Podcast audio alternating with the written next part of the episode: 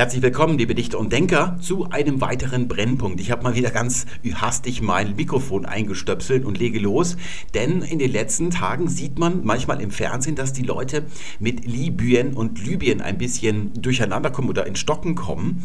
Da geht es um das verflixte Y und wo es denn eigentlich hingehört. Jetzt hat man sich schon ein bisschen, ja, warm gesprochen, weil so viele Ereignisse aus Libyen kommen. Jetzt musste ich selber gerade überlegen. Äh, aber normalerweise, wenn man das Wort länger nicht gebraucht, und das ist eben beim Land Libyen der Fall, dann äh, kommt man jedes Mal in Stocken. Das ist mir als Kind so gegangen. Also daran kann ich mich noch erinnern. Woran ich mich nicht mehr erinnern kann, ist, warum ich dieses Wort als Kind überhaupt gebraucht habe. Da redet man ja sehr selten über Libyen. Vielleicht geht es euch ja auch so. Ich für meinen Teil bin geheilt. Und zwar seit dem Moment, wo ich Ägyptologie studiert habe und Ägyptisch gelernt habe. Denn Libyen ist ein altägyptisches Wort. Also dieses Wort haben sich die alten Ägypter ausgedacht. Meine Absicht, falls ihr Betroffene seid, also falls ihr an diesem Symptom leidet, dass ihr jedes Mal nachdenken müsst, ist ganz einfach, dass ich euch heute erkläre, wo das Wort herkommt, dass ihr also euch die altägyptische Vokabel merkt und wenn ihr die da so im Kopf habt, dann geht es euch hoffentlich wie mir, dass ihr da nicht mehr drüber nachdenken müsst oder dass ihr zur Not, falls ihr gar nicht mehr wisst, wo das blöde Y jetzt hingehört, dass ihr dann eben sagen könnt, aha, da muss es dahin kommen. Bevor wir loslegen, noch eine Bemerkung zur letzten Brennpunktfolge. Da gab es eine Beschwerde, die ist gestern gekommen. Jemand sagt, ja, es ist ja ganz schön die Folge gewesen, wo ich über Gutenberg und den Begriff abstrus und auch absurd gesprochen habe. Aber es gibt eben keine Beispiele in der Folge, wie man heutzutage die beiden Ausdrücke richtig verwendet. Und tatsächlich ist mir das auch schon in den Sinn gekommen, als ich mir die Folge nochmal angesehen hatte. Ja, das hat zwei Gründe. Der erste ist sicherlich, äh, dass das Ganze eine Eilaktion gewesen ist. Also ich habe eben gesehen, was der Herr Gutenberg da verlautbaren hat lassen und was, dass die Leute sich fragen, ja, was ist denn eigentlich abstrus? Und habe sofort mein Mikrofon angestöpselt und losgelegt. Das Problem ist, dass es für die Verwendung und die richtige Verwendung im Deutschen nichts gibt in den Belegstellenwörterbüchern, wo man nachschlagen könnte. Das müsste man also aufwendig erforschen. Das wäre gar nicht möglich gewesen. Ich bin ohnehin der Meinung, dass es ein Posierwort ist, ein Blenderwort, das man gar nicht gebrauchen sollte. Also ich würde davon Abstand nehmen. Und absurd, das kann man so gebrauchen, wie man es im im Alltag eben gebraucht, wenn man sagt, das ist ja absurd oder sowas. Da kann man locker sein. Aber abstrus ist schon ein bisschen ein richtiges Angeber-Blenderwort. Das würde ich nicht nehmen. Ich habe allerdings inzwischen äh, den Verdacht, dass es ganz beliebt ist allgemein bei Juristen, dass Herr Gutenberg hier also ein Wort gebraucht hat, das unter Rechtsanwälten und Juristen gang und gäbe ist. Ich bin mir allerdings nicht ganz sicher, man müsste das erforschen. Hier haben wir den Namen Libyen, so wie ihn die alten Ägypter äh, gesagt und geschrieben haben, vor allem, es sind Hieroglyphen, und zwar sind es Lapidar-Hieroglyphen, also solche, wie ihr sie auf den Tempelwänden zum Beispiel eingemeißelt findet. Lapis heißt der Stein, also das ist die Art, wie man Hieroglyphen eingemeißelt hat. Wenn die Ägypter mit der Hand geschrieben haben, da haben sie eine andere Schrift verwendet, die auch älter ist. Das hier ist so ähnlich wie die Druckschrift eine, naja, Stilisierung der Handschrift ist, eben eine Stilisierung für den Stein, also für das Einmeißeln. Und normal, wenn mit der Hand geschrieben worden ist, dann wurde auch von rechts nach links geschrieben, so wie das Arabische oder das Hebräische.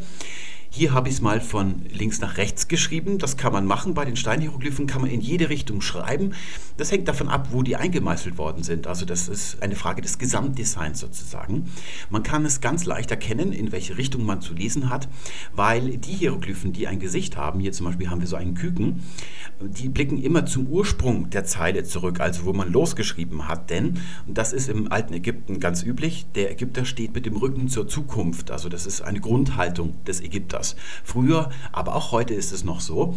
Und so kann man also sehen, dass man hier von links nach rechts lesen muss. Wenn man das spiegeln würde, dann würde das Hühnchen hier, das Küken, in die andere Richtung schauen. Dann wüsste man, müsste von rechts nach links lesen. Wie die Hieroglyphenschrift überhaupt funktioniert, das werden wir mal in einer eigenen Folge ein bisschen später im Frühjahr uns genauer anschauen.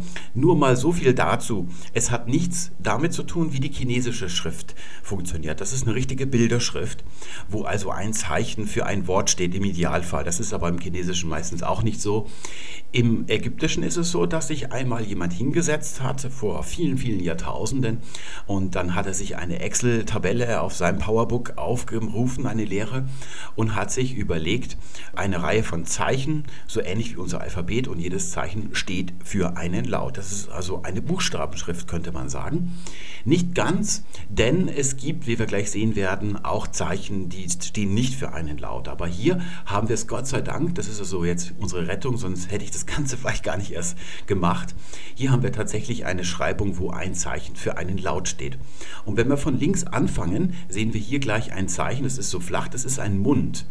Und Mund heißt auf Altägyptisch Ra. Und Jetzt hat man, weil dieses Wort mit R beginnt, hat man dieses Zeichen Mund für den Buchstaben R verwendet, um den Buchstaben R zu schreiben. Das ist also unser erstes, ja unser erster Laut eigentlich. Danach haben wir ein Bein. Das zeigt ein Bein, aber das bedeutet dieses Zeichen nicht. Also das ist eben der Unterschied zum Chinesischen. Das Bein ist das Zeichen, das man schreibt, wenn man ein B darstellen will. Das wäre also das zweite. Und dann haben wir unser Küken. Das ist ein sehr häufig vorkommendes Zeichen. Auch es steht für W. So umschreiben wir das jedenfalls als Ägyptologen. Wir sprechen es allerdings U aus. Tatsächlich hat man es W meistens gesprochen. Wir haben nämlich, und das haben wir in der vorletzten Folge, da ging es um die Verben, schon gesehen, in den semitischen Sprachen, da schreibt man nur die Konsonanten, die Vokale nicht, weil die automatisch gesetzt werden. Die sind immer die gleichen. Das geht nach einem Schema. Und so haben auch die alten Ägypter geschrieben. Sie haben eigentlich nur Konsonanten geschrieben. Es gibt also keine Hieroglyphen, die für Vokale verwendet werden. Also mal so grundlegend gibt es das nicht. Ägyptologen sprechen dieses Wort Rebu aus. Wenn zwei Konsonanten aufeinander folgen, dann tun sie einfach ein E dazwischen, das es in Wirklichkeit gar nicht gegeben hat. Es war wohl irgendein anderer Vokal dazwischen, aber wir wissen leider nicht, was für einer es gewesen ist. Wir müssen auch davon ausgehen, dass zwischen dem B, dem W und vielleicht nach dem W auch noch ein Vokal gestanden hat. Es ist also eigentlich nicht ganz richtig, hier ähm, ein, ein U zu sprechen, aber wir machen das behelfsweise, weil irgendwie müssen wir diese Umschreibungen ja aussprechen können, die altägyptischen Wörter. Wo ich gerade von Semitisch und Arabisch gesprochen habe, möchte ich zur Klarheit eins dazu sagen.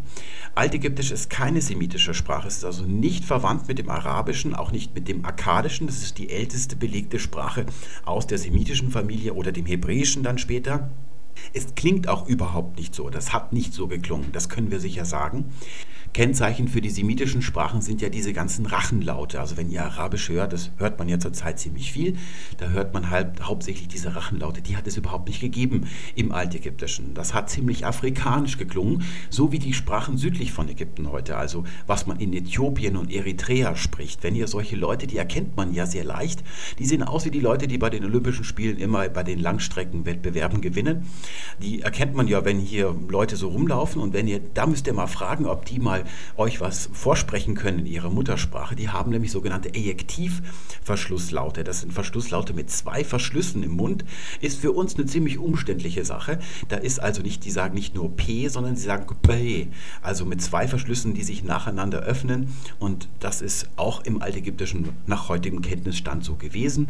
Und wir können sicher sagen, dass das Altägyptische als Kontakt aus einer afrikanischen Sprache eher und einer Sprache aus dem Norden, vielleicht was Semitisches entstanden ist. Man hat bis vor einiger Zeit nämlich noch geglaubt, dass Ägyptisch eine semitische Sprache gewesen ist, aber das können wir heute widerlegen.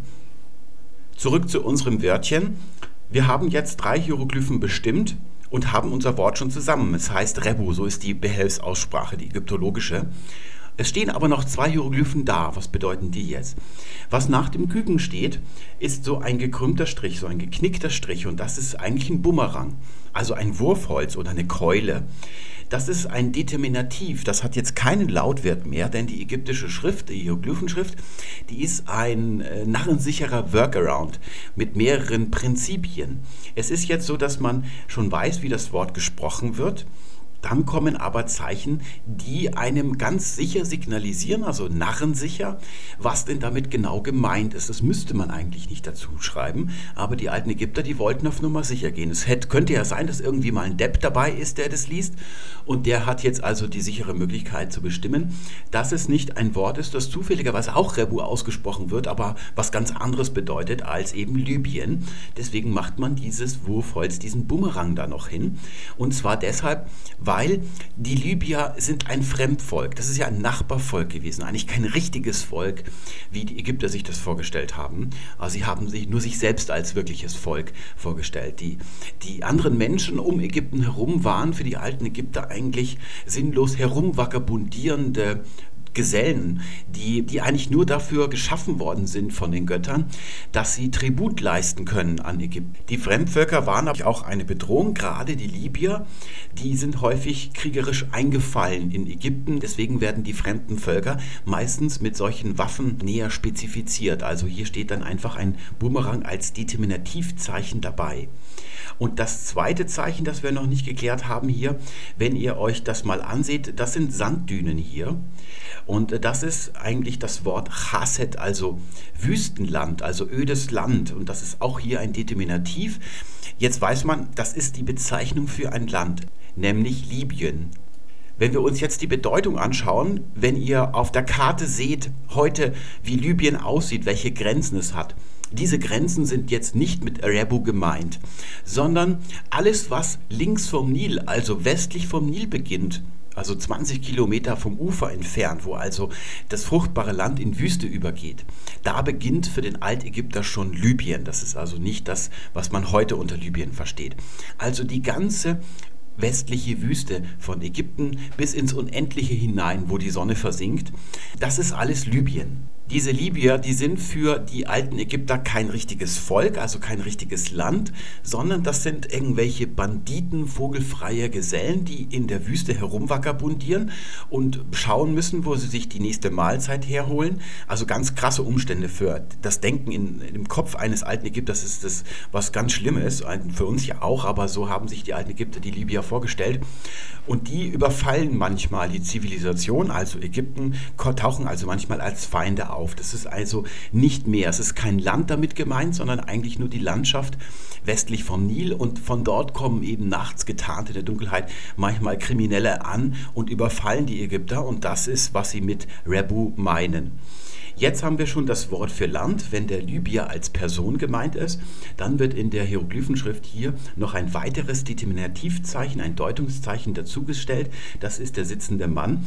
Der bedeutet immer, dass dieses Wort eine Personenbezeichnung ist. Und weil das mehrere sind, hat man da noch drei Striche. Das bezeichnet eine Pluralform im alten Ägyptischen. Dass es sich um eine Pluralbezeichnung handelt, ist die Erklärung dafür, warum wir da hinten ein Y haben im heutigen Namen Libyen. Denn wahrscheinlich bezeichnet dieses Küken, das die Aussprache wie grundsätzlich hat, hier einen Vokal U. U ist nämlich die Pluralendung im Altägyptischen und die wird erstens meistens durch das Küken nochmal dargestellt, also dieses W, weil das sehr ähnlich phonetisch einem U ist. Da muss man nur die Berührung zwischen Unterlippe und oberen Schneidezähnen ganz lösen, einen Hundertstel Millimeter und dann ist aus einem Konsonanten ein Vokal geworden, aus W ist U geworden. Und so wird hier durch diesen ähnlichen Konsonant der Vokal U angedeutet. Und zweitens wird es immer noch mal dargestellt, dass es sich um eine Pluralform handelt, indem man hier diese Pluralstriche darunter hat. Normalerweise ist es so, dass hinter dem Mann auch eine Frau sitzt, wenn es solche Volksbezeichnungen sind. Aber in diesem speziellen Fall sind ja diese Halunken, die da nachts zum Überfall antreten und aus der Dunkelheit kommen, hier nur Männer. Die Frauen bleiben da normalerweise zu Hause. Deswegen sitzt hier nur ein Mann. Aber normalerweise, wenn man zum Beispiel Vokabeln hat wie die Ägypter, da sitzt hier hinten immer noch eine Frau dabei, weil die Gleichberechtigung der Frau im alten Ägypten eigentlich das heutige Niveau fast erreicht hat. Der ganze Ausdruck ist wahrscheinlich eine zweifache Metonymie, darüber haben wir schon mal gesprochen. Eine Metonymie ist, wenn ich zum Beispiel sage, das Weiße Haus. Und damit ist ja normalerweise Obama gemeint, aber von ihm wird dann auf das größere Gebäude um ihn herum sozusagen geschlossen. Also eine Übertragung. Wir haben hier zunächst einmal Rep als Singular oder die Rebu als Plural. Das sind die Leute mit gemeint weil wir sehen auch, dass hier zunächst so ein Determinativ ist, das für einen Fremdländer steht. Der hat eben so einen Bumerang als Waffe immer bei sich. Und danach kommt erst das Determinativ für Land. Und das ist immer so, dass das Letzte hier sagt, was es denn endgültig ist oder was von diesen Sachen es bezeichnet. Es sind also die Rebu, ähnlich wie die, das alte Athen sich nicht Athen genannt hat, sondern die Athener Und von den Personen, die da aus der Dunkelheit kommen, hat man das übertragen auf das Land, wo sie sich tagsüber verstecken. Eben all das im Westen, was heute bis Libyen hinausgeht. Und später hat man es dann nicht vereinfacht, wenn man sagen wollte, die Libyer, sondern man hat nochmal eigentlich hier ein Determinativ für Person drangehängt. Also das ist dann nochmal eine doppelte Metonymie. Eigentlich hätte man in die Gegenrichtung wieder zurückgehen können. Für unsere Etymologie können wir sagen, wahrscheinlich ist dieses W eigentlich nur dafür geschrieben worden, dass hier ein U zu sprechen ist, weil es sich um eine Pluralform handelt. Diese Bezeichnung taucht erst ab der 19. Dynastie auf. Vorher ist dieses Wort nicht belegt. Das ist also die Zeit, wo Ramses II. und dann auch Ramses III. ja, ich möchte sagen, gehaust haben. Ramses II. gilt ja so als Vorzeigekönig aus dem alten Ägypten. Tatsächlich ist er aber ein sehr untypischer König. Normalerweise waren die Ägypter überhaupt nicht aggressiv nach außen hin oder imperialistisch. Also sie wollten auch dem Rest der Welt nicht ihre Lebensweise aufdrängen. Da hatten sie überhaupt keinen Ehrgeiz so, und zwar in ganz erstaunlichem Maße. Das ändert sich erst mit Ramses II. Er verwandelt Ägypten in eine Militärdiktatur. Also so ähnlich wie das Mubarak oder auch Gaddafi in ihren Ländern jetzt vor einigen Jahrzehnten gemacht haben. So ähnlich verwandelt Ramses eigentlich Ägypten in eine Ansammlung von Kasernen und die werden werden überall schön aufgestellt. Ramses III. macht dann solche Militärfestungen rüber nach Westen, also wo wir heute Kyrene haben, also diesen östlichen Teil von Libyen. Und in dieser Zeit taucht dieses Wort auf. Die Ägypter hatten noch viele andere Begriffe für die Libyer. Also es gibt ein Wort Tschechenu, das ist eigentlich eine Bezeichnung für Salböl. Salböl war ja den Ägyptern das Allerwichtigste. Also das ist das höchste Ideal im alten Ägypten gewesen, dass man immer schön eingesalbt oder eingecremt ist. Also so haben die sich das Paradies vorgestellt. Und das konnte wahr werden. Ja, man brauchte nur Salböl. Und das kam dann eben oft aus Libyen. Deswegen wurde das auch zu einer Bezeichnung für Libyen. Es gibt dann noch mehr. Das Problem ist, dass wir nicht wissen, wie die Vokale dazwischen geklungen haben. Denn dieses Wort ist nicht die Bezeichnung für Libyen im Koptischen. Das ist die letzte Stufe des Ägyptischen. Die allerletzte, bevor es wirklich ausstirbt oder dann auch vom Arabischen verdrängt wird. Das Koptische hat den Vorteil, dass es nicht mit Hieroglyphen geschrieben worden worden ist, sondern mit der griechischen Schrift. Dann eben seit der Christianisierung Ägyptens, da hat man eben dann die Sprache des Neuen Testaments, hat dann Einkehr gefunden in Ägypten auch, also das Griechische, und man hat die griechische Schrift übernommen, um die koptischen Texte, das sind vor allem christliche Texte, zu schreiben. Und da haben wir den Vorteil, dass die Vokale da geschrieben werden. Das ist allerdings ein sehr später Zustand der altägyptischen Sprache. Aber leider ist es eben hier so, dass wir ein anderes Wort für die Libyer haben im Koptischen, sodass wir das nicht sehen können, was da für Vokale dazwischen sind. Jetzt ist dieses Wort Libyen über das Griechische zu uns gelangt. Einer der Griechen, die in Ägypten äh, herumgekommen sind, nicht so sehr, wie er es behauptet hat, aber doch irgendwie von Ägypten einiges zu berichten gehabt hat, das ist Herodot. Herodot stammt äh, von der Türkeiküste, also der südlichen Westküste der Türkei, also weit südlich von dem heutigen Istanbul, also Halikarnassos, daher stammt Herodot und der hat ja Historien geschrieben, wo er viel über Ägypten berichtet. Ich weiß nicht genau, ob es Herodot selbst gewesen ist, der diese ägyptische Vokabel, diesen Begriff ins Griechische eingebürgert hat oder ob das andere Griechen schon getan haben, das weiß ich nicht genau.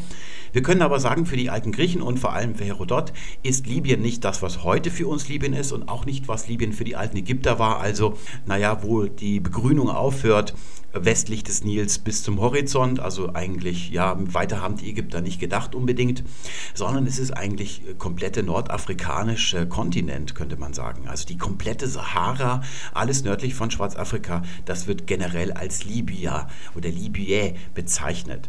Und jetzt gibt es ein kleines Problem. In Libyen beginnt ja das Ganze mit einem L und hier haben wir aber ein Wort mit einem R. Wie können wir uns das erklären? Das ist ganz einfach. Als die ägyptische Schrift entziffert worden ist, hat man für dieses Zeichen hier angenommen, dass es wie ein R ausgesprochen wird. So wie wir heute im Deutschen oder damals im Französischen ein R aussprechen, hat das so umgeschrieben. Das trifft anscheinend auch zu für einige Namen, wo dieser Buchstabe oder dieser Laut in der Mitte des Wortes vorkommt. Jetzt gibt es aber ein Problem. Ihr habt euch vielleicht schon mal gefragt, warum Fremdwörter aus dem Griechischen, wenn die mit R anfangen, dass die immer RH geschrieben werden. Also zum Beispiel der Rhythmus. Während es ja Fremdwörter aus dem Griechischen gibt, wie zum Beispiel der Rhetor, wo dann ein R in der Mitte oder am Ende des Wortes vorkommt und da wird kein H danach geschrieben. Also was hat es damit auf sich? Da können wir sagen, dass das R am Anfang des Wortes im Griechischen anders geklungen hat als an anderen Stellen im Wort. Und jetzt hören also die Griechen mit ihrem griechischen Ohr, was die Ägypter so sagen. Und wir wissen inzwischen, dass dieses Zeichen hier eher ein L-Laut gewesen ist. Und das hören die tatsächlich auch. Jedenfalls sind sie zu der Annahme gekommen, dass dieses RH, das ja immer am Beginn eines Wortes im Griechischen steht, wenn es mit R beginnt, dass das nicht ähnlich ist wie das, was die Ägypter gesprochen haben, sondern dass der ägyptische Laut eher einem griechischen L entspricht. Das wäre dann also ein Lambda. Das ist das griechische Zeichen für L. Der nächste Laut, der im Ägyptischen mit, einer, ja, mit einem Zeichen geschrieben wird, das ist dann das B. Das hat offensichtlich ähnlich geklungen wie im Griechischen. Das ist also mit Beta umschrieben worden. Und dazwischen hat man jetzt ein I gesetzt. Da können wir nicht sicher sagen, was da wirklich gesprochen worden ist im Mund eines Ägypters für ein Vokal an dieser Stelle, aber jedenfalls haben die Griechen sich entschlossen, das mit einem I wiederzugeben, also ein I zu hören in ihren Ohren. Danach haben wir dann ein Y im Deutschen. Da ist eben genau, darauf kommt es an. Wenn ihr also Rebu euch vorspricht, wisst ihr, das ist also die Stelle, wo dieses Y im Deutschen oder wenn wir heute Libyen sagen, hin muss. Ihr seht, dass das kleine y in der griechischen Schrift eher wie ein U aussieht. Es unterscheidet sich nur dadurch, dass hier der kleine Abstrich nicht da ist. Den darf man also nicht machen. Und es ist genau dieses hier. Wie unser y sieht eher das große y in der griechischen Schrift aus. Das griechische Y sprechen wir wie ein Ü aus, also wie unser U mit zwei Punkten darauf. Also wir sagen ja Rhythmus. Tatsächlich bezeichnet dieser Buchstabe hier eigentlich im Griechischen einen U-Laut ursprünglich und nur in zweien von ganz vielen Dialekten, aus denen das alte Griechisch ja besteht, das ist so ähnlich wie im Althochdeutschen, das ist eigentlich keine richtige gemeinsame Sprache, sondern eine Sammlung von ähnlichen Dialekten. Und nur zwei davon, nämlich das, was man im alten Athen und im Umland gesprochen hat, das Attische und das, wo auch Herodot herkommt, also die Sprache oder der Dialekt, der an der Westküste der Türkei gesprochen wird, eher in südlichen südlichen Hälfte dieser Westküste. Das ist das sogenannte Ionische, das ist die Sprache von Herodot. Und in diesen beiden Dialekten wird sehr früh das U wie ein Ü gesprochen. Das wandert also nach vorne im Mund. In den anderen griechischen Dialekten ist das nicht passiert. So kann das Wort im Griechischen aber natürlich nicht bleiben. Wir wissen nicht, was da im Ägyptischen hinten noch ausgesprochen worden ist, aber im Griechischen muss das Wort hier noch mit einer Endung belegt werden. Und das ist ä, wenn es das Land ist, also Libye oder ein Sigma, also ein S-Laut, wenn eine Person aus Libyen gemeint ist, also der Libyer. Da heißt es eben Libys. Und ich gebe euch nochmal die lateinische Umschrift, wenn ihr nicht so sicher seid mit griechischer Schrift. Libye ist das das Wort für das Land. Das I und das Y, das wurde kurz ausgesprochen bei den Griechen. Und dann haben wir den Libys mit einer Betonung auf der ersten Silbe für den Libyer. Da haben wir ja neulich drüber gesprochen, dass im Griechischen wie im Urindogermanischen der Akzent frei hin und her springen konnte. Also dass die Betonung auf dem Y bei dem Land und die Betonung auf dem I der ersten Silbe bei der Person.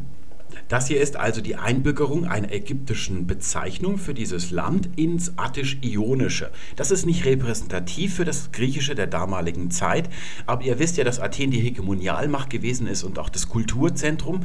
Der Dialekt von Athen, der ist also dann zum klassischen Griechisch geworden. Auch die Sprache, in der das Neue Testament geschrieben worden ist, die Koine-Sprache, das ist eine Weiterentwicklung des attischen Dialekts. Und der unterscheidet sich eben dadurch, dass das Y nicht wie U, wie sonst im Griechischen, sondern wie Y ausgesprochen worden ist. Und alle A's, die weibliche Substantivendung A, wie wir in Lateinisch amica noch schön sehen, die ist also in diesem Dialekt zu einem Ä geworden. Alle Fremdwörter, die wir aus dem Griechischen haben, sind attisch. Deswegen sagen wir Psyche und nicht Psycha. Wenn wir jetzt zum Beispiel Dorisch oder so hätten, das ist also die Sprache, in der die Spartaner geredet haben, ist ein anderer Dialekt, dann hätten wir wahrscheinlich Psycha. Zu guter Letzt erkläre ich noch, was es mit diesem RH in griechischen Fremdwörtern am Beginn des Wortes auf sich hat. Das ist ja auch so eine blöde Sache, so ähnlich wie bei Libyen. Da muss man jedes Mal, wenn man so ein Wort schreibt, überlegen, wo das H hingehört und wo es nicht hingehört. Und das machen wir ja durchaus eifrig. Wir haben viele solche Wörter, zum Beispiel eben der Rhythmus. Und da haben wir im Gegensatz dazu zum Beispiel den Rätor. Und da sieht man, Hier haben wir mal ein TH und da haben wir normales T. Beim RH, ja, da haben wir immer das gleiche und da passiert es manchmal Leuten, dass sie dieses H von hier hier rüber wandern lassen, weil sie wissen, es gibt auch ein TH im Griechischen. Jetzt muss man allerdings Folgendes klarstellen. Es gibt TH, PH wie in Philosophie und CH wie in Chirurgie. Das gibt es, das sind eigene Laute. Also TH ist ein anderer Laut als normales T und die beiden Laute haben eigene Schriftzeichen. Das wird mit Theta und das normale T, wie hier unten, wird mit Tau geschrieben. Die sehen unterschiedlich aus. Da gibt es also keine Verwechslungsmöglichkeit. Das sind eigene Laute im Griechischen. Beim RH ist das nicht ein eigener Laut gegenüber dem normalen R. Wenn das R ganz vorne steht, dann muss es behaucht werden. Das ist der Grund, warum wir dieses H schreiben. Das wird in der griechischen Schrift, jedenfalls im klassischen Griechischen, auch kenntlich gemacht. Hier habe ich mal das griechische Schriftzeichen für R, das ist der Kleinbuchstabe. Sieht ein bisschen wie ein P aus, aber es fehlt dieser Huckel hier oben. Man fängt hier an zu schreiben, das hier ist also die Grundlinie der Schrift. Dann zieht man also so einen Bogen wie beim O, aber man täuscht an, also fängt an, hier diese Linie nach unten zu verlängern. Das ist das griechische R, wie es geschrieben wird, wenn es in der Mitte oder am Ende des Wortes auftaucht. Steht es am Anfang, Anfang macht man noch dieses Häkchen hier rüber und das ist das Zeichen, dass ein Hauchlaut mitgesprochen werden muss. Im klassischen Griechischen gibt es einen Hauchlaut, wie im Deutschen, nur am Beginn des Wortes. Also ein H im Deutschen nur am Beginn des Wortes wird dann wirklich ein Hauchlaut gesprochen. Ursprünglich hatten die Griechen ein Zeichen für einen Hauchlaut, den haben sie dann aber verloren. Und dieses ursprüngliche Zeichen, das sieht genauso aus, hier mal der Großbuchstabe wie unser H, denn tatsächlich haben die Griechen unser H auch erfunden und auch für den Hauchlaut benutzt am Beginn des Wortes. Dann haben sie aber angefangen, mit diesem Zeichen einen anderen Laut zu bezeichnen, nämlich das lange E, also Ä. Das ist das Äther in der klassischen griechischen Schrift. Jetzt hatten sie ein Hauchlaut H, aber kein Zeichen mehr dazu, weil sie das alte Zeichen für was anderes verwendet haben.